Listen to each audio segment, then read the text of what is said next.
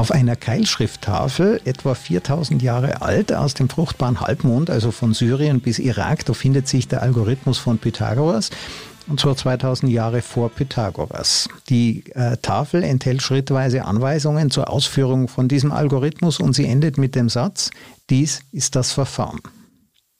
Heute schreiben wir stattdessen Ende oder wir machen einfach einen Punkt. Ein paar Dinge sind also bei den modernen Algorithmen dazugekommen, eh klar. Aber eines ist auch klar, Algorithmen stehen am Anfang der Zivilisationsgeschichte.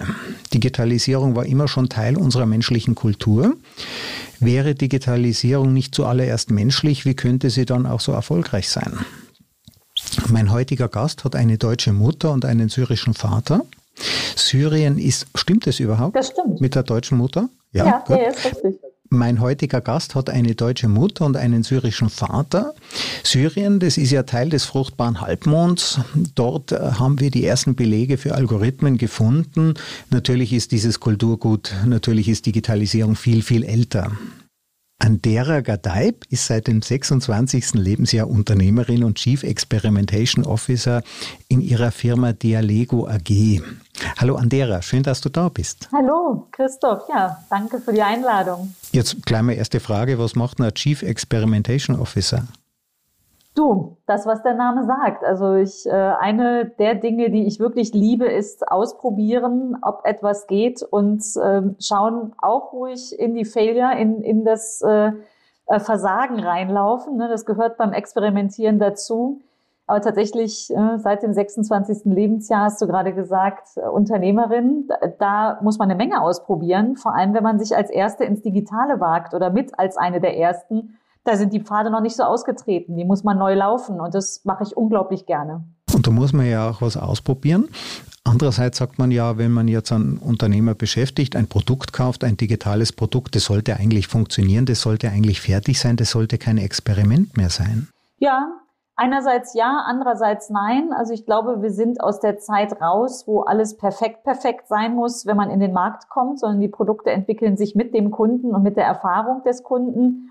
Natürlich darf davon keine Gefahr ausgehen, keine Frage. Ne? So ein Fahrrad mit äh, einem wackelnden Rad, was jederzeit abfallen äh, könnte, würde ich auch keinem empfehlen, in den Markt zu bringen, würde ich selbst auch nicht verantworten.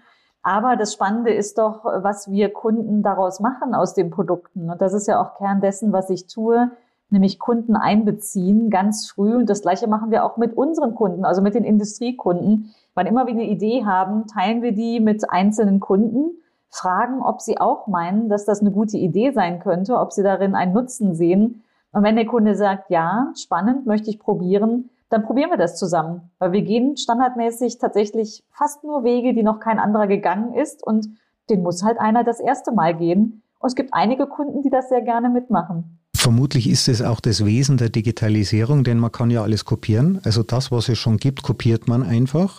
Das, was man neu produziert für den jeweiligen Kunden, das hat es ja vorher auch noch nicht gegeben. Und äh, verstehen das alle Kunden oder kann man das nur mit manchen machen?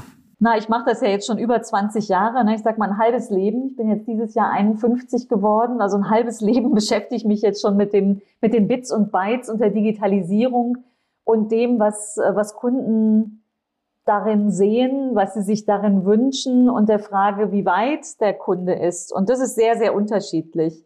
Äh, ich habe aber auch Respekt davor, also gerade große Kunden, wir arbeiten international, teilweise für DAX-Konzerne hier ähm, in über 70 Ländern. Und wenn ich mir diese sehr, sehr großen Unternehmen anschaue, denke ich ganz oft, naja, ich mit meinen 25, 30 Leuten, ich habe gut reden, ne? also ich bin, bin schon eher das Schnellboot und ähm, kann auch mal einen neuen Kurs schnell aufnehmen, entscheiden und einfach losdüsen, das geht in größeren Konstrukten nicht so einfach. Ne? Ich begleite die teilweise auf ihrem Weg, mache das auch teilweise mit öffentlichen Institutionen und bin immer wieder fasziniert, wie schnell doch einzelne Menschen entfacht sind von dem, was digital geht und wie viel auch kleinere Einheiten bewegen können. Und ich glaube, genau so muss man auch in großen Entitäten losgehen, dass man auch da kleine Schnellboote aufsetzt, sie entfacht dann gibt's halt die Ersten, die über diesen reißenden Fluss der, der Digitalisierung hinweggehen. Die anderen gucken dann vielleicht noch, ob die äh, ganz sicher drüben ankommen. Und dann kann sich ganz Großes bewegen von so einzelnen Inseln, die sich in Bewegung setzen. Man kann ja auch von den Fehlern anderer lernen und ich denke, das ist sicher ein guter Ansatz, erstmal verschiedene Dinge auszuprobieren und zu schauen, was funktioniert. Und das, was funktioniert, das übernimmt dann auch der große Dampfer. Absolut. Also ich ähm, glaube allerdings auch, dass es im Digitalen so unglaublich einfach möglich ist und so sinnvoll ist, anzupassen an das, was man wirklich braucht. Ne, deswegen bin ich nicht so ein großer Freund von einfach kopieren, gucken, was andere machen. Muss nicht unbedingt die Strategie sein, die dann für dich auch gut ist, ne, wenn es für jemand anderen gerade gepasst hat. Also ich glaube, man sollte da sehr wach, sehr aufmerksam rangehen und sich diese Offenheit behalten, das Digitale zu seinem eigenen zu machen und auch so zu gestalten, wie man denn im eigenen Geschäft, im eigenen Service, beim Produktangebot, was auch immer es sein mag, es dann wirklich zu dem macht, womit man nachhaltig den, den Markt, seine Kunden glücklich macht. Da geht noch so viel mehr, als wir heute bisher sehen. Ich glaube, da sind wir auf einem guten Weg, aber auch noch am Anfang. Jetzt in deinem Manifest für einen intelligenten Umfang mit der, Umgang mit dem digitalen Wandel in unserer Gesellschaft, das trägt den Buchtitel Die Zukunft ist menschlich. Im Moment äh, fühlt sich das für viele ganz anders an. Der intelligente Umgang meinst du oder was fühlt sich anders an? Nee, die Menschlichkeit, dass die Zukunft wirklich so. menschlich ist. Wird es uns denn noch brauchen? Ja, absolut. Also das fühlt sich anders an. Deswegen habe ich dieses Buch geschrieben, weil ich mich ähm, zunehmend gewundert habe. Ne? Also ich bin jetzt über 20 Jahre in diesem Feld unterwegs und ich habe mich sehr gewundert über diese verschiedenen Titel auf äh, Spiegelstern, egal welche, welche, welche Medien. Ähm, du betrachtest. Also das Ende der Demokratie, die digitale Demenz, der Untergang der Menschheit wird vorausgesagt, wenn man sich diese äh, Büchertische anguckt. Du, äh, digitale Demenz empfehle ich sogar zu lesen, aber ähm, vielleicht noch meinen Gedanken von eben zu Ende. Äh, worüber wundere ich mich, dass da überall Roboter drauf sind. Ne? Der Roboter als Sinnbild und der ist ja quasi wie, wie, wie das Feindbild, ne? wie, wie mein Gegner. Der Roboter wird mich ersetzen, egal wo. An der Autostraße, da haben wir die Bilder vor Augen, ne? da, da setzt er die Autos schon besser zusammen als äh, der Mensch. Und ja, es wird eine Menge, eine Menge Aufgaben geben, die der Roboter übernehmen wird. Und das ist gut so. Und wenn ich von Roboter spreche, meine ich auch die Algorithmen. Also das kann genauso ähm, das Computerprogramm sein, was unsere Steuer hoffentlich, muss man ja sagen, ne, bald so aus dem digitalen Ärmel schüttelt alles, was routinemäßig immer wieder gleich läuft, was wenn-dann-Regeln folgt, ist beim Algorithmus oder beim Roboter besser aufgehoben. Damit sollte man sich anfreunden, meines Erachtens. Man sollte aber auf der anderen Seite, ne, du hast eben digitale Demenz angesprochen, auch anerkennen, worin der Mensch so stark ist. Und ich bin großer Freund davon, auf das zu schauen, was im Positiven gestärkt werden sollte ne, und was, was auch, womit wir die Zukunft gestalten und das ist alles, was Kreativität angeht beispielsweise. Das kann der Roboter nicht. Das wird er auch, das wird er auch nicht können. Also das habe ich auch in meinem Buch, habe ich auch das Thema Kunst äh, beispielsweise betrachtet. Würde jetzt hier zu weit führen. Können wir später gerne rein, wenn es von Interesse ist. Aber es gibt so viele Felder, da gibt's Ansätze, Algorithmen drauf anzusetzen. Aber das ist ja keine wahre Kreativität, wenn die Google KI da irgendwelche ähm, äh, interessanten Bilder malt oder soziale Interaktion. Wie viel entsteht dadurch, dass wir jetzt miteinander sprechen? Und das ist mehr, als dass wir Textzeilen austauschen, die wir hier mit Leichtigkeit live transkribieren könnten, sondern es entsteht etwas in dem Moment, wo wir darüber denken, es in unseren Kontext setzen. Und der Mensch gestaltet diese Systeme. Das ist was, das, was mir so wichtig ist. Wir sind es, die die Systeme gestalten, die es in der Hand haben. Wenn wir uns aber in so eine bedingungslose äh, Zukunft denken und sagen, der Roboter wird ja eh alles übernehmen, ja, dann haben wir sämtliche Gestaltungsmacht und Freiheit schon von uns gegeben. Und ich glaube, die sollten wir behalten, die sollten wir vor allem erlangen. Ich glaube, dass Kinder es lernen sollten, das Digitale zu gestalten, jeder Erwachsene auch. Ich glaube, dass jeder auch die Chance dazu hat. Man muss es aber wollen. Und diese Zukunftsprognose, also diese positive und auch das Mut machen, ähm, dass wir nicht später in 40 Jahren im Altenheim landen und nur noch Roboter rumflitzen, die uns pflegen, ne? Diese Prognose, die liegt mir am Herzen. Und ich bin sicher, wenn wir darüber viel sprechen und sich jeder Einzelne sich da mehr zutraut, dass wir da auch eine richtig gute menschliche Zukunft gestalten können, in der die Roboter trotzdem ihre Arbeit machen, in der sie gut sind.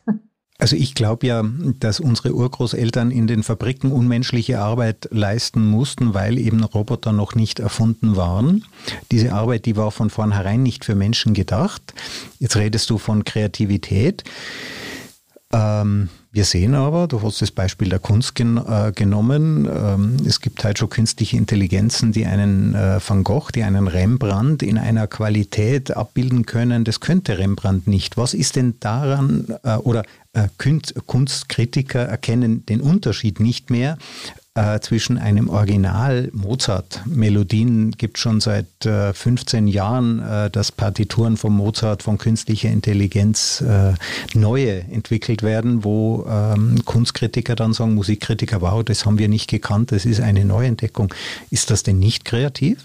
Mhm. Rückfrage, was ist Qualität bei dem Rembrandt? Ja, das ist das, wie er auf uns wirkt. Ja, ob er für uns, äh, ähm, ob er bei uns eine Empfindung auslöst, ob er bei uns ein Gefühl auslöst. Das ist für mich die Qualität dieser Kunst. Genau.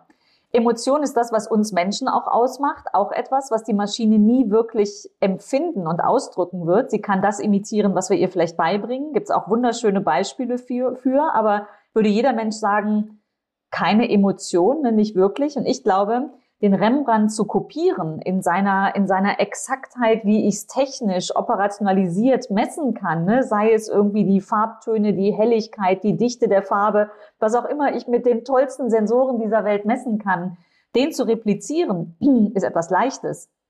Die Frage ist, ist das die Kunst, die wir hier bewundern? Oder ist es nicht auch die Geschichte des Menschen und die Lebensumstände dieses Menschen? Ähm, ich war jetzt gerade in Urlaub in Schweden und äh, war in der IKEA-Zentrale. Da gibt's ein IKEA-Museum. Und ich wusste nicht viel über IKEA, bis auf die Tatsache, dass fast jeder von uns irgendwas von IKEA zu Hause stehen hat.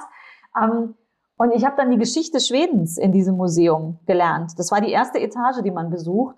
Und wenn du dir die Geschichte des, des Landes, dieses Volkes anschaust und dann die Geschichte von Ingvar Kamprad, der das Unternehmen gegründet hat, dann ist das alles so unglaublich logisch, weil es, weil es aus dieser Situation, aus den Lebensumständen heraus entstanden ist. Und ich glaube, das ist das, was wir auch in der Kunst, also ich bewundere diesen Menschen jetzt sehr, diesen Unternehmer, der dahinter steht. Aber das ist auch das, was wir beim Künstler bewundern. Und ich habe im Buch auch ein schönes Beispiel wiedergegeben, weil du gerade Musik angesprochen hast, von einem Experiment, was ja immer wieder gerne jetzt gemacht wird. Ne? Da wird ein Musikstück gespielt. Äh, Ranga Yogeshwar hatte das bei einer Veranstaltung, wo wir gemeinsam auf der Bühne waren ähm, hat ein äh, Musikstück abgespielt. Einmal war das seine Tochter am Klavier und einmal war das der Computer, der Klavier spielt. Und dann die Frage, klassisch, ne, A oder B, was ist der Computer, was ist die Tochter? Fällt immer ungefähr 50-50 aus. Ne? Keiner weiß es so richtig, weil es hört sich ja so gleich an. Aber diese Erzählung, dass das eine die Tochter dieses Menschen ist, mit dem du da gerade im Gespräch bist, ist doch etwas komplett anderes als der Computer. Und ich habe ein anderes sehr schönes Beispiel erlebt, äh, gleiche Übung, es standen dann zwei Menschen auf der Bühne und äh, der eine war der Komponist, der digitale Komponist des Stückes oder der eine Mensch, es war Mann und Frau und äh, der andere Mensch äh, war der, der echte, also der echte Musiker, wie man ihn noch so aus alten Zeiten kennt. Und auch da, ne, die Frage eins oder zwei, welches war jetzt das echte, was war das digitale Stück? Ne, gleiches Ergebnis, 50-50 ungefähr, 45-55, ist auch egal dann denkt man so, oh Mensch, du, du erkennst nicht, was der echte Mensch gespielt hat. Darauf kommt es vielleicht auch gar nicht an. Ähm, aber allein die Erzählung. Und dann kam raus, die beiden sind ein Paar. Und dann dachte ich, wie cool ist das denn? Weil man sollte doch meinen, der eine steht auf das Digitale in der Musik, der andere sagt, nein, nur die Streicher und die Trompeter zusammen und so, nur das echte Orchester zählt. Aber dass die beiden in einer Welt sind und sich beiden gegenseitig respektieren in dem, was sie künstlerisch tun, ist doch mega gut. Deswegen glaube ich, beides hat seine Berechtigung, aber das, was wir in Kunst sehen, kann mehr sein als das, was wir vielleicht mit Qualität betiteln. Also letztes Wochenende endlich wieder ein Konzert, ein Gitarrenkonzert. Äh, Manuel Randi, unglaublich begabter Gitarrist mit seiner äh, Band und selbst das auf CD anzuhören oder als MP3-File gibt nicht dieses Erlebnis, wie den Künstler bei der Performance zu beobachten und in diese Interaktion hineinzugehen und da tauscht man Gefühle aus und ich glaube, auch das ist nicht reproduzierbar und es bleibt auch immer Experiment, denn jedes Stück, das der spielt, ist jedes Mal irgendwie immer anders und ich denke, das ist auch das Spannende am Experiment. Das Experiment gibt uns die Möglichkeit, unsere eigenen Gefühle einzubringen. Ja, sei es bei Musik, sei es bei Bildern, sei es auch bei den Produkten, bei der Software, die wir verwenden und die passt sich dann auch unseren Bedürfnissen an. Und der Maßstab menschlicher Bedürfnisse, der ändert sich auch und der ist denke ich, nicht simulierbar. Ich glaube, wir werden aushandeln in den kommenden Jahren und Jahrzehnten, wo ist unser Bedürfnis, unterstützt zu werden vom Algorithmus oder Roboter und wo wollen wir einfach ein Mensch. Das handeln wir, glaube ich, täglich aus mit uns selber und mit, mit unserem Umfeld. Das ist ja eine unglaublich spannende Reise. Und sie ist aber eben nicht passiv fremd gemacht, wenn ich mich in diese aktive Rolle begebe. Der Ranga Yogeshwar ist ja auch ein Kritiker, äh, Kritiker der äh, sozialen Medien. Es gibt ja auch, er ist Physiker, es gibt ja andere Physiker. Harald Lesch zum Beispiel äh, kritisiert den enormen Ressourcenverbrauch, äh, der hinter der Digitalisierung steht. Lithium-Akkus. Ähm, ohne zu berücksichtigen, dass die non-digitalen Alternativen natürlich weniger umweltfreundlich sind. Dann gibt es auch Philosophen, äh, die fürchten sich vom Ende äh, der Menschlichkeit. Soziologen äh, beklagen Anstieg der Selbstmordrate, den man jetzt den sozialen Medien zuschreibt. Hast du eine Idee, warum Vielleicht ist das auch ein Eindruck, der mich nur täuscht, aber ich habe jedenfalls den Eindruck, dass die Analytiker, die diesen Medien fernstehen, diesen Themen fernstehen, die sie nicht wirklich selber leben, ganz stark sich auf das Negative konzentrieren. Frage eins: empfindest du das auch so? Und zweitens, wenn ja, warum ist das so? Hast du da eine Idee? Ja, das Warum ist immer so schwer ne, für den Einzelnen zu beantworten. Man kann es ja nur irgendwie von, von draußen beobachten und ähm, seine Einschätzung dazu geben. Dahin geht sicher auch die Frage. Ne? Du hast eben digitale Demenz erwähnt. Von Manfred Spitzer ist es ja ähm, der Titel seines Buches. Und das ist eines dieser Bücher, ne, ist ja auch schon genau diese, dieses Thema. Ne, Im Kern, äh, je mehr du dich mit dem Digitalen äh, beschäftigst, desto blöder wirst du. Ne? Also, und das ist eines dieser Bücher, die hatte ich monatelang im Bücherregal liegen. Ne? Ich dachte mal so, ja, musst du lesen. Und dann dachte ich, nee, du willst das eigentlich, du willst das gar nicht lesen, was dieser Mensch da ähm, dazu sagt, dass man verblödet, wenn man, wenn man im digitalen ähm, Orbit aktiv ist. Und als ich ja mein Buch geschrieben habe, dachte ich so, Andrea, jetzt kannst du nicht mehr anders. Ne? Also du musst dich jetzt damit auseinandersetzen, du musst dir jetzt durchlesen, weil ich wollte ja eine Antwort darauf haben. Und dann habe ich angefangen, dieses Buch zu lesen, also da wirklich einzutauchen. Und ich dachte, verdammte Axt, der Mann hat recht. Also ganz vieles von dem, was Manfred Spitzer sagt, dachte ich, ja, das stimmt. Der unterlegt es auch sehr, sehr stark mit, mit wissenschaftlichen Fundamenten. Manche sind vielleicht werden angezweifelt. Kann ich mir kein abschließendes Urteil drüber bilden. Ähm, aber ich glaube, in Summe kann ich es einschätzen. Ähm, denn ja, wenn ich ganz viel passiv einfach nur vor den digitalen Medien hocke, dann bin ich fremdbestimmt, mehr oder weniger. Und ähm, er hat auch ganz viel, das hat mich auch wirklich beeindruckt, ganz viel zum Thema soziale Interaktion, die mir auch sehr am Herzen liegt, mit, mit drei Kindern, die in der Schule sind, beziehungsweise der Älteste hat jetzt gerade Abi gemacht, ne, die Frage, was ist denn die richtige Bildung für die Kinder, um die für die Zukunft vorzubereiten? Und er hat da ganz spannende ähm, Erkenntnisse auch drin, was Theater, Tanzen, Musik beispielsweise mit dem Hirn macht. Und mit, also ich äh, lese viel, ne, was Hirnforscher auch ähm, zu diesen Themen sagen. Ich muss sagen, ich bin unglaublich viel von dem, was hinter diesem digitale Demenz-Thema steht, bin ich mitgegangen. Was mir nicht gefällt, und das geht ähm, zurück auf deine letzte Frage, ist die Antwort darauf.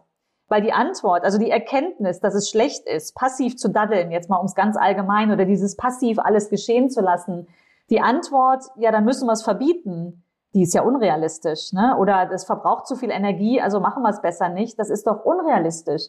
Ähm, wir machen hier, ne, ich komme aus der Innovationsforschung, das ist mein tägliches Geschäft und wir wissen, wenn etwas einen relevanten Nutzen hat, dann ist es erfolgreich. Ja, und wie viel relevanter Nutzen, da würden wir jetzt noch, würden wir alleine eine Dreiviertelstunde mitfüllen, wie viel relevanter Nutzen diese Vernetzung äh, uns bringt. Ne? Allein, dass wir im Gespräch sind, dass wir, dass wir in Kontakt gekommen sind. Da gibt es eine Menge, was uns einfällt. Also einfach zu sagen, und das ist auch meine große Kritik an, an diesem Buch jetzt, mal stellvertretend für das ganze Thema, digitale Demenz. Meine Kritik ist, er hat keine Antworten. Ähm, er hat die Antwort, ja, dann macht halt mehr Theater und Musik. Also ist jetzt vielleicht sehr verkürzt dargestellt. Und da stimme ich dir zu, da ist es vielleicht etwas die Haltung vor denen, die zumachen. Also die sagen so, ich will das nicht, ich habe jetzt ganz viele Gründe, warum das auch für dich nicht gut ist, liebe Menschheit, liebe Gesellschaft, und schreibe da noch ein Buch drüber oder veröffentliche das in anderer Form. Und genau das ist der Punkt, wo ich anpacke, wo ich denke, jeder braucht ein Grundverständnis. Nicht jeder muss programmieren lernen, auch nicht jedes Kind. Jedes Kind sollte die Möglichkeit haben, vor allem jedes Mädchen meines Erachtens, weshalb ich in, in sehr frühe Jahrgangsstufen gehe mit meinen Empfehlungen aber ich finde, jeder sollte die Offenheit dazu haben, es zumindest mal zu probieren. Da kommt wieder mein Experimentation. Ne? Also sag nicht Nein zu etwas, was du nicht probiert hast. Und alles, was du willst, kannst du auch. Bin ich fest von überzeugt.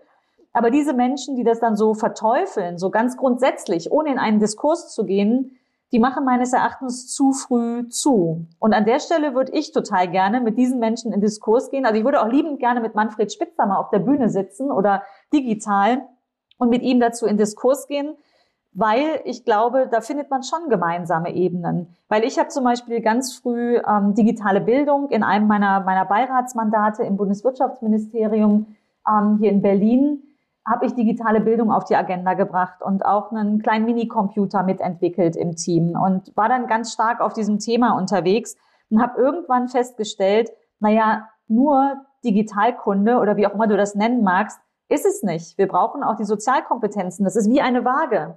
Das ist wie eine Waage, wenn ich den Kindern jetzt nur noch beibringe, wie sie vor, vom Computer hocken und Algorithmen ähm, in, in die Tastatur hacken, dann entgeht denen ganz schön viel. Und ich glaube, diese Waage müssen wir finden und auch das ist ein Aushandeln. Geht mir alles viel zu langsam, ne, wenn es um Politik geht oder auch Verwaltung. Ähm, aber ich führe da ganz viel im Diskurs Gespräche und denke mal so, ja, das muss dann auch jetzt. Ne? Das ist vielleicht der Anfang, auch wenn ich mir den vor zehn Jahren gewünscht hätte. Ja, die Dinge dauern viel länger, als man sich äh, wünscht, ganz klar. Und mir ist es mit dem Buch von Manfred Spitzer, Digitale Demenz, genauso gegangen. Ich habe das vor mir hergeschoben. Irgendwann habe ich mir dann das Audiobook reingezogen und sehr, sehr viele interessante Studien gefunden. Und vermutlich hat sich den Titel auch nicht er selber ausgesucht, sondern sein Verlag. Denn Angst erzeugt Umsatz. Das ist leider ein Geschäftsmodell gerade im Buchhandel. Was man ihm sicher vorwerfen kann, ist die selektive Auswahl seiner Studien.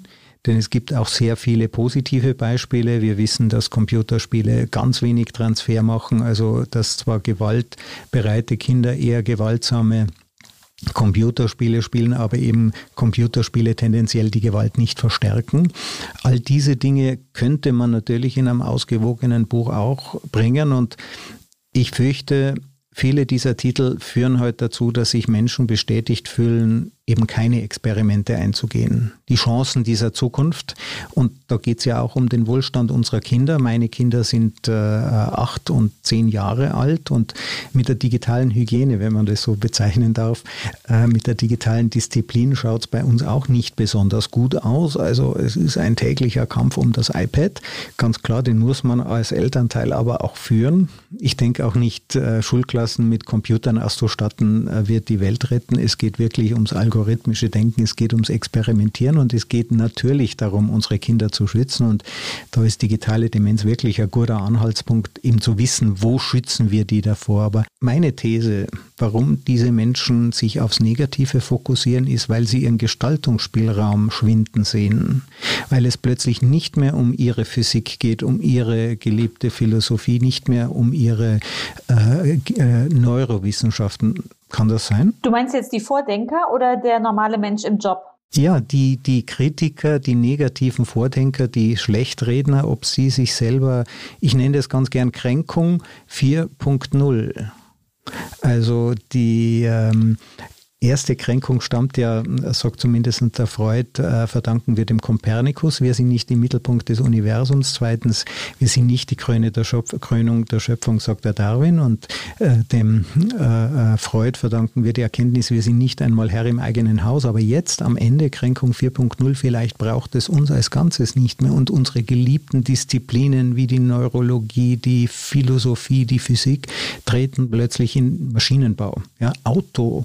Produktion ist plötzlich nicht mehr so wichtig und das tut natürlich weh. Das ist eine ganz spannende Frage, die du da stellst, ähm, dass auch die Vordenker sozusagen ne, die Kränkung haben, weil der Einzelne im Job kann sie ja haben, weil er denkt so verdammt, ähm, ne, also letztens sagte mir jemand Employability, ne, sagte Frau Gaddab, ich muss mir Gedanken über meine Employability machen. Warum, warum beschäftigt mich mein Arbeitgeber? Und das war ein großer Arbeitgeber, also ähm, da bin ich das erste Mal äh, drüber gestolpert, da ich dachte so, oh, okay, das ist, das ist jetzt auch eine Perspektive.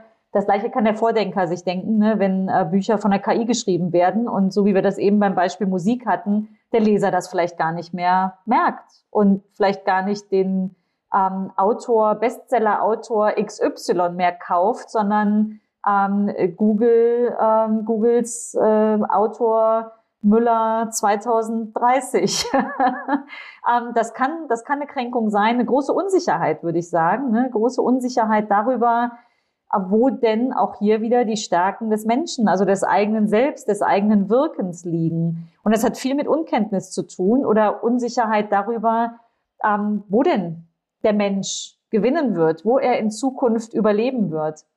Und ich habe oft dieses Thema, wenn ich, wenn ich Kunden begleite, ich habe jetzt gerade eine, eine große Arbeitsagentur begleitet bei der Frage, ähm, wo sind die Jobs von übermorgen, ne? weil die natürlich ihre Kunden betreuen und sagen sollen ähm, und auch planen sollen, worin werden sie fortgebildet. Und die, es gibt da so viele Jobs, die es noch gar nicht gibt. Da gibt es ja noch verschiedene Statistiken darüber. Ne? Und die Jobs unserer Kinder sind noch nicht erfunden zu ganz großen Teilen. Ja, wie soll sich denn jemand verhalten, der anderen in den Job verhilft und ihnen den Weg weisen soll, wenn er selbst gar nicht weiß, in, in welche Richtung wird sich der Markt bewegen? Und auch da gilt aus ähm, meiner Überzeugung wieder, wenn man sich der menschlichen Stärken bewusst ist, ergibt sich ganz schön viel daraus. Wenn ich einmal verstanden habe, wie so ein Algorithmus funktioniert, was er kann, wo seine Grenzen sind, dann kann ich mir auch wieder ein ganz gesundes Selbstbewusstsein zulegen, weil ich glaube, das brauche ich. Ne? Also ähm, um dann auch wirklich selbstbestimmt voranzugehen und meine Zukunft zu gestalten oder eben auch die Zukunft von anderen, wenn ich jemand bin, der wichtige Bücher schreibt und äh, nicht von der KI ersetzt werden möchte oder eben jemand, wie jetzt bei der Arbeitsagentur das Beispiel, ja, wirklich eine Zukunft gestalten soll, damit andere eine Zukunft haben. Ne? Oder jedes Elternteil für die Kinder. Meine Eltern waren schon früher verzweifelt bei der Frage, was empfehle ich meinem Kind, äh, welchen, welchen Weg es einschlagen soll, falls es meine Meinung hören will. Ähm, ja, wie viel, wie viel größer ist denn die Verzweiflung und die Unsicherheit heute, wenn ich meinem Kind noch nicht mal meinen eigenen Job empfehlen kann, ne, sei es, ich bin Bankberater, dann zum Beispiel, ja, den Bankberater gibt's vielleicht in der Form gar nicht mehr. Und darüber Klarheit zu haben, ne, diese Gewissheit, dass der Bankberater, der sehr persönlich ist und nicht das vorliest, was er auf dem Bildschirm sieht oder irgendwelche Formulare ausfüllt, während na, hat der Günther Dück so schön geprägt den Begriff Bildschirmrückseitenberater, der Kunde, der hinter dem, der Bildschirmrückseite, der da drauf guckt, ne, mir die Auskunft gibt, die ich da ins Formular eintrage, naja, den Job wird es nicht mehr geben. Aber den Menschen, der mich ernsthaft, glaubwürdig, authentisch berät und in der Filiale um die Ecke sitzt, vielleicht auch per Videomonitor, vielleicht aber auch nicht. Ne? Das, das sind dann neue Dimensionen, wie Banken sich ausgestalten können. Ja, der wird eine Zukunft haben. Und die Bank wird gewinnen, die das rechtzeitig gestaltet und sich dafür die richtigen Leute einstellt. Das wird ganz spannend. Und da geht es ja dann auch um da geht es ja auch um die Werte, die hinter dem Rat stehen. Also wenn wir jetzt wirklich über Beratungssysteme sprechen, da gibt es ja welche, die spielen, äh, die lernen, empfehlen mir Schachzüge beispielsweise. Da gibt es also keinen Menschen mehr, der dort mitkommt. Mittlerweile gibt es ja von IBM eine künstliche Intelligenz, mit der kann ich sogar einen Dialog führen, mit der kann ich trainieren, Gerichtsverhandlungen trainieren, also Gegenargumente. Aber die Wertentscheidungen, selbst in der Bank, möchte ich investieren in Erdölunternehmen, ähm, möchte ich investieren in NGOs, ja, möchte ich Impact Investment machen, das auch in der Welt etwas verändert. Diese Wertentscheidungen, dafür werde ich, glaube ich, immer jemanden brauchen, der mir hilft, diese ethische Frage zu beantworten. Was soll ich tun? Und damit ziehe ich mich ja auf das zurück, was den Menschen ausmacht. Oder? Das sind unsere Kern Möglichkeiten. Der auch in der Lage ist, auf ein Bauchgefühl zu reagieren. Ne? Und da ist aber weniger, dass der Mensch das nicht kann, als dass er es nicht darf. Und ich glaube, auch darüber werden wir sprechen müssen in der Zukunft. Äh, wie sieht denn der Job dieses Bankberaters aus? Nicht so, wie er heute aussieht. Nicht äh, zig Formulare, die der auch im Hintergrund in seinem Aktenschrank, sei es digital oder teilweise wahrscheinlich sogar noch auf Papier stehen hat. Ne? Ähm, auch sehr spannend. Ne? Die Frage, wie, wie sieht denn dieses Geschäft in der Zukunft aus? Wenn ich das jetzt immer mehr algorithmisiere, was ja passiert, ja, dann kann ich auch den Berater dann ähm, löschen von seinem Job, weil dann hat er ja keine Aufgabe mehr. Aber steckt da nicht mehr dahinter, nämlich genau ein solches Gespräch, wie du es gerade beschrieben hast? Ne? Von mir aus kannst du auch Werte algorithmisieren. Aber es ist ja nicht so, dass wir rational erklären können, ja, der Wert äh, A, C und Z ist meiner. Ne? Dann kann, könnte man ja einfach so denken, ne? ein Formular, das sind die Werte, welche treffen auf sie zu. Aber es ist ja mehr als das. Also es findet ja mehr statt, wenn du im Gespräch bist. Und dem Raum zu geben, ich glaube, das braucht Mut. Ne? Das ist die wahre Innovation der Zukunft, den Menschen auch machen zu lassen, ihm dieses Vertrauen zu schenken. Und ich würde sagen, wenn wir jetzt schon im Bankensektor gedanklich sind, äh, sehe ich im Moment nicht. Ne? Also was da regulatorisch über die letzten Jahre passiert ist, ja, da ist die Maschine natürlich total überlegen. Ne? Da wird kein, kein Mensch mitkommen. Die Basel III-Regulierung habe ich mir mal vorrechnen lassen, braucht 20 Jahre, sie durchzulesen. Nicht verstehen, durchlesen. Ja. ja.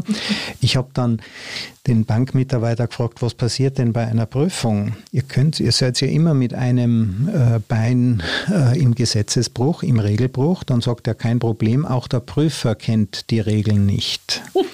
Und was wir im Endeffekt tun mit diesen Regeln, wir machen aus den Menschen Computer. Also wir machen Roboter aus denen. Es gibt ja auch dieses Beispiel mit dem, mit dem Pflegeroboter. Wir, medizinisches Personal verwendet heute die Hälfte ihrer Zeit, sich wie ein Roboter zu verhalten, nämlich Checklisten auszufüllen, damit ja keine Gericht, damit man sich nicht irgendwelchen Gerichtsverfahren, irgendwelchen Klagen öffnet. Also um dort die vollkommene Sicherheit herzustellen, verlangen wir vom Pflegepersonal, auch von den Ärzten, sich so zu verhalten, verhalten, als wären sie Roboter. Dass dieser Teil digitalisierbar ist, ist natürlich klar, aber das, möchtest du am Ende von einem Pflegeroboter gepflegt werden? Ähm, das ist ja tatsächlich äh, das, äh, der Beginn meines Klappentextes im Buch. Ne? Werden wir vom, vom Pflegeroboter gepflegt? Ähm, es gibt tatsächlich Roboteransätze, die ich ziemlich cool finde und wo ich glaube, dass, dass ich die auch gerne hätte. Ne? Die Robbe Paro aus Japan durchsetzt mit, äh, mit, mit äh, ganz vielen Sensoren, erwiesenermaßen äh, gut im Einsatz bei Menschen mit Alzheimer, ne, erzeugt Emotionen im Kontakt mit dieser Robbe. Das finde ich super und die hätte ich gerne im Arm. Was ich nicht möchte, ist, dass die eingesetzt wird, um mich ruhig zu stellen. Ne? Mit äh, 20 anderen älteren Damen und Herren dann im Gang zu stehen, jeder mit so einem Paro auf dem Arm, ist äh, die Horrorvorstellung. Genauso der Pflegeroboter, weil ich nicht glaube, also wenn ich mir vorstelle, ne, der wendet ja Kraft ergänzen, das ist ja so ein, ein funktionaler Parameter, der dann gern angeführt wird. Vielleicht kann der unterstützen, vielleicht ist es aber nicht der richtige Weg. Ich glaube, auch das werden wir aushandeln. Ich möchte in keinem Pflegeheim landen, wo nur Roboter sind, weil ich nicht glaube, dass es dem Menschen gerecht wird. Und ich möchte noch einen Satz zu dem sagen. Ähm, das Beispiel, was du eben genannt hast mit äh, dem äh, Gerichtsurteilen und äh, der Frage, dass ganze Dialoge inzwischen mit der KI geführt werden können. Wenn ich mir vorstelle, jeder Richter fällt ein objektives Urteil, dann kann ich das gut parametrisieren, in einer KI abbilden und sagen, wird immer auf die ein und dieselbe Weise getroffen werden, das Urteilen. Es gibt ein sehr cooles Buch dazu von äh, Kahnemann, von dem auch äh, schnelles und langsames Denken ist. Das Buch heißt Noise und er unterscheidet Noise und ähm, Bias beispielsweise. Also äh, das sind die zwei großen Fehler, die man hat in, äh, in Messungen. Und er führt ganz viel Gerichtsentscheidungen an. Es gibt sehr, sehr große Datenbanken offenbar, die man äh, forscherisch analysieren kann. Und er weist nach, dass auch Richter nicht objektiv sind. Und es gibt Einflüsse wie Kontext, ob er Hunger hat oder nicht. Kontext, ob schönes Wetter ist oder schlechtes Wetter. So, und jetzt sag mal der KI, wie der Dialog zu führen ist mit all diesen Parametern. Das ist nahezu nicht zu fassen, weil Bias ist wenig kontrollierbar. Insofern ne, kann man sagen, ja, die KI bildet da was ab, was die Realität darstellt, aber wir müssen noch einen Punkt vorher eingreifen. Und das gilt auch für die Pflege im Heim und den Roboter, nämlich die Frage, wie stellen wir uns denn eigentlich unsere Zukunft vor und wo wollen wir mitmischen? Wo, wo wollen wir und wo sagt unser Gefühl, da ist mehr als dieses parametrisierte Gespräch, dieses Gespräch, was die KI abbilden kann. Ne? Also wenn ich sage parametrisieren, dann kann ich das irgendwie der KI so beibringen, dass sie weiß, äh, wenn der das sagt oder das Stichwort fällt, dann antworte das oder frage das nach.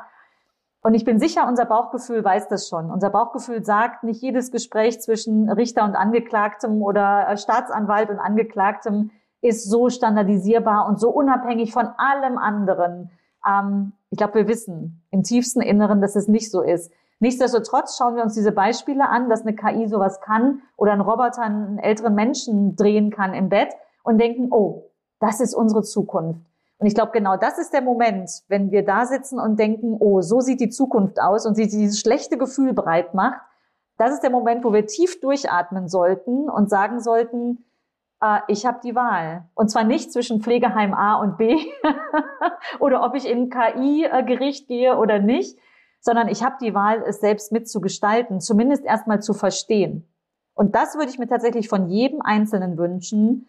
Und bevor ich noch einmal sage, nein, das kann ich nicht, nein, ähm, ne, das wird passieren, ohne, äh, egal was ich tue, würde ich immer erwidern, Es ist nicht so. Du hast die Wahl. Und die Entscheidungsfindung ist ja auch das, was uns Menschen zu Menschen macht. Wir haben eben diesen Kortex, diesen präfrontalen äh, Kortex, der uns eben ermöglicht, nicht einfach Dinge zu tun, die passieren. Wir sind eben nicht durch unsere Biologie determiniert, sondern wir haben eben Entscheidungsfreiheit. Auch wenn diese Entscheidungen nicht immer von unserem Bewusstsein getroffen werden, denken tu, tun wir mit unserem ganzen Körper, aber es sind dann trotzdem unsere Entscheidungen. Und dort haben wir, und dort bleibt das, glaube ich, auch die Freiheit. Jetzt wird die oft genommen.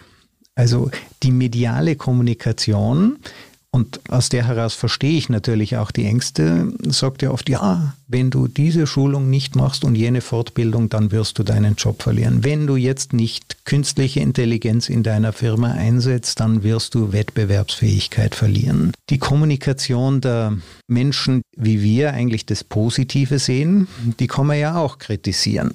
Die klingt ja auch recht deterministisch und natürlich auch etwas von Verkaufsthemen geprägt, denn äh, man muss jetzt Antivirus-Software kaufen, sonst wird man ausgeraubt und man muss noch diese Technologie implementieren und jene Technologie implementieren, sonst verliert man diese Fähigkeit und die Wettbewerbsfähigkeit und all diese Zukunftschancen. Und übrigens werden 47 Prozent aller Jobs verloren gehen. Da gibt es eine hundertprozentig sichere Studie, die das ganz genau belegt und beweist und die die nächsten 100 Jahre voraussehen kann. Was kann man denn diesen Menschen, äh, die hier die, die Zukunft so deterministisch sehen ähm, und uns die Wahlfreiheit nehmen, was kann man denn denen mitgeben? Oder siehst du das auch so? Nee, nicht ganz. Also ich glaube wirklich, dass jeder die Wahlfreiheit hat. Und ähm, ja, diese Jobs werden verloren gehen. Ne? Also das liegt in der Natur dessen, ähm, worüber wir hier sprechen. Und äh, es ist auch gut so, meines Erachtens. Nicht, dass die Jobs verloren gehen. Also ich, ne, ich, ich äh, wünsche keinem, dass er seinen Job verliert. Aber die Tatsache, dass das passieren wird, das muss man anerkennen. Und man muss auch anerkennen, meines Erachtens, dass es tatsächlich gut so ist, wenn der Roboter oder der Algorithmus, der Computer das eine oder andere übernimmt, weil er es einfach kann und weil er es auch besser kann. Äh, das ist schwer, wenn man dann etwas festhält, wo man herkommt. Jetzt bin ich von der Natur so, dass ich, dass ich gerne in etwas Neues springe. Ne? Und ich weiß, es gibt Menschen, die nicht von Natur aus so gern etwas Neues springen. Und da ist es natürlich total schwer, weil sich das Setting ändert. Ähm, ich glaube, man muss erstmal anerkennen und einfach wahrhaben, es gibt diese Veränderung. Sie wird stattfinden. Und es ist allein meine Haltung der gegenüber, ob ich da was draus mache und ich trotzdem den Kopf über Wasser behalte oder ob ich mich von einer Welle erschlagen lasse und untergehe. Ich glaube, dass es für jeden eine Chance gibt, aber ich glaube auch, dass jeder Einzelne sich bewegen muss. Und wenn es nur kleine Schritte sind, ne, wie gesagt, man muss nicht programmieren lernen, es muss nicht jeder programmieren lernen, aber man muss sich aufmachen, offen zu sein, zu interagieren mit diesen digitalen Möglichkeiten. Also Berufe werden zunehmend in, in Harmonie, in Koexistenz mit digitalen Services, mit digitalen Geräten sein. Und wenn ich mich dem verschließe, dann ist es wirklich schwer. Also diese Wandelbarkeit, die muss, glaube ich, jeder Einzelne mitbringen. Ansonsten ähm, geht man tatsächlich in dieser digitalen Flutwelle eher als Verlierer aus. Aber ich finde, die Entscheidung hat jeder Einzelne und diese Erwartung ähm, darf man auf jeden Fall äußern. Ich würde jeden motivieren wollen, sich zumindest ein Stück zu öffnen und nicht diese fatalistischen, du hast eben Medien angesprochen, nicht diese fatalistischen Meldungen, diese unglaublich negativen Nachrichten, die uns dazu ähm, überrollen, äh, die würde ich sogar empfehlen zu ignorieren, weil ich glaube, vieles davon ist einfach der Existenzsicherung der entsprechenden Medien geschuldet. Ne? Sie brauchen diese Nachrichten und Katastrophennachrichten. Ne? Du hast eben das beim Beispiel Buchtitel schon gesagt, verbreiten sich einfach besser. Das heißt ja nicht, dass das die Wahrheit ist. Das heißt ja nicht, dass das eine schlechte Zukunft ist, die wir da vor uns haben, nur weil es jemand so ausdrückt. Ich glaube, diese eigene Haltung einnehmen, selbst in sich reinhorchen, sich diese Freiheit auch nehmen, sich selbst eine Meinung zu bilden, ist das höchste Gut, was wir heute haben, vielleicht mehr denn je. Und wir haben ja auch die Möglichkeiten dazu. Man kann sich ja immer die gegenteilige Meinung zur eigenen Meinung anhören. Oder ich denke mir jeden Morgen, welchen Glaubenssatz kann ich heute, welchen meiner Glaubenssätze kann ich heute äh, zerstören? Du sagst ja die Flexibilität. Es gibt ja kein Tier, das flexibler ist als der Mensch. Wir sind das anpassungsfähigste Tier von allen. Die Anpassungsfähigkeit ist das, was uns zum Menschen macht und unsere Entscheidungsfähigkeit. Damit geht natürlich auch Eigenverantwortung einher, also Anpassungsfähigkeit und Eigenverantwortung. Was sagst du Menschen, die sagen, gut, ihr Job, der Bankbetreuer, der Fabrikarbeiter, ähm, jetzt gibt es natürlich neue Jobs. Es werden vermutlich sogar auch wirklich mehr neue Jobs entstehen, als verloren gehen, aber nicht jeder ist für diese neuen Jobs geeignet.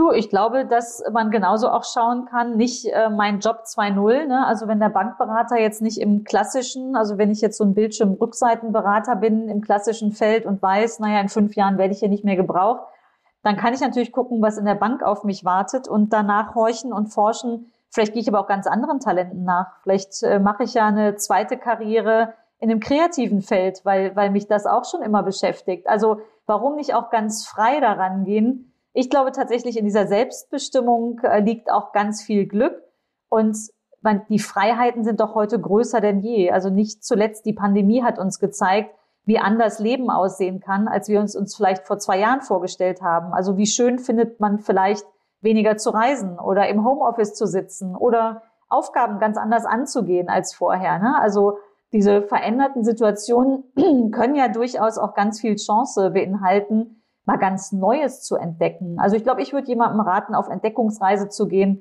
mal zu gucken, welche Talente denn als nächstes hervorkommen könnten, wenn es vielleicht nicht die Bankberatung bis zur Rente ist. Genau, wir haben ja bestimmte Erwartungen an unsere Zukunft gehabt, wenn wir eine Ausbildung gemacht haben. Und wir wissen ja, dass halt im Durchschnitt jemand siebenmal seinen Beruf wechselt oder seine Anstellung wechselt, seine Aufgabe. Und man könnte ja auch mal versuchen, Yogalehrer zu werden. Absolut.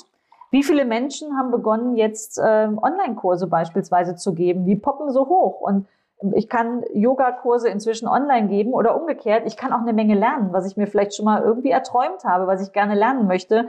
Wenn ich Quantenphysik gut finde, ja, dann kann ich die jetzt lernen. Und zwar auch von den besten Lehrmeistern auf der ganzen Welt. Das ist doch eine Riesenchance. Aber auch da, ich muss mich öffnen. Ne? Ich muss die Haltung einnehmen, dass ich das jetzt will, dass ich nicht einfach da hocke und erwarte, dass jemand anders mir jetzt die Glückseligkeit meines Lebens bringt.